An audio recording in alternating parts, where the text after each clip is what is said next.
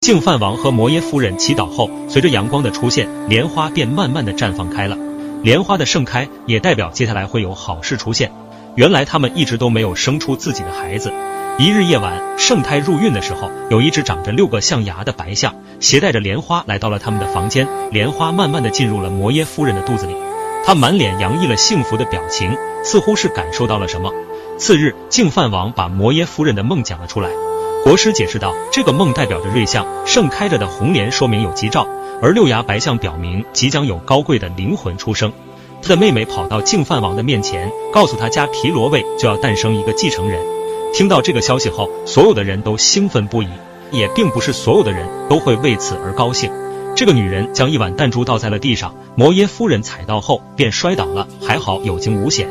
还有人在她的牛奶粥里下药。经过一系列的危险，摩耶夫人决定回娘家躲一躲。